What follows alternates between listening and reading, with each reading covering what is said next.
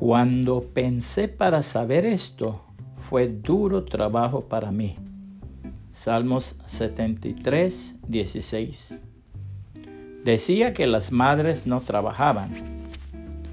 Un hombre, por cierto, muy meticuloso, decía que las madres no trabajaban tanto, que los quehaceres de la casa eran poca cosa.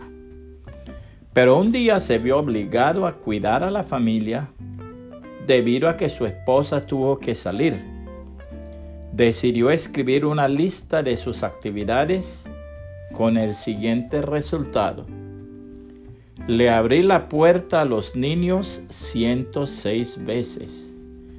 Le cerré la puerta a los niños 106 veces. Amarré los cordones de sus zapatos 16 veces. Rescaté al nené que está aprendiendo a caminar 21 veces.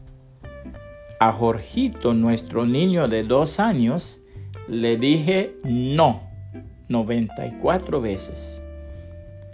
Les di pan con mantequilla y jalea 11 veces. Les di galletas 28 veces.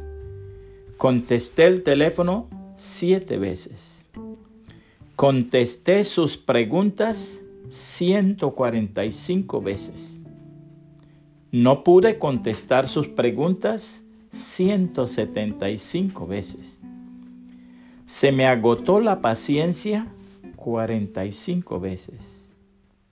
Caminé tras los niños alrededor de 6 kilómetros. Y faltan aún muchas cosas que no quise anotar. Por eso, en la Biblia, hablando de la mujer virtuosa, dice lo siguiente. ¿Quién podrá encontrar una esposa virtuosa y capaz? Es más preciosa que los rubíes. Su marido puede confiar en ella y ella le enriquecerá en gran manera la vida. Esa mujer le hace bien y no mal todos los días de su vida. Ella encuentra lana y lino y laboriosamente los hila con sus manos. Es como un barco mercante que trae su alimento de lejos. Se levanta de madrugada y prepara el desayuno para su familia y planifica los labores de sus criadas. Va a inspeccionar un campo y lo compra.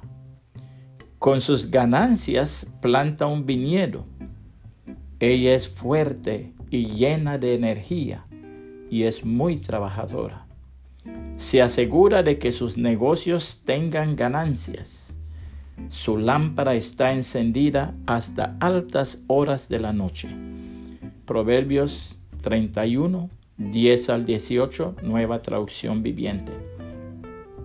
Puede compartir este mensaje y que el Señor Jesucristo le bendiga y le guarde.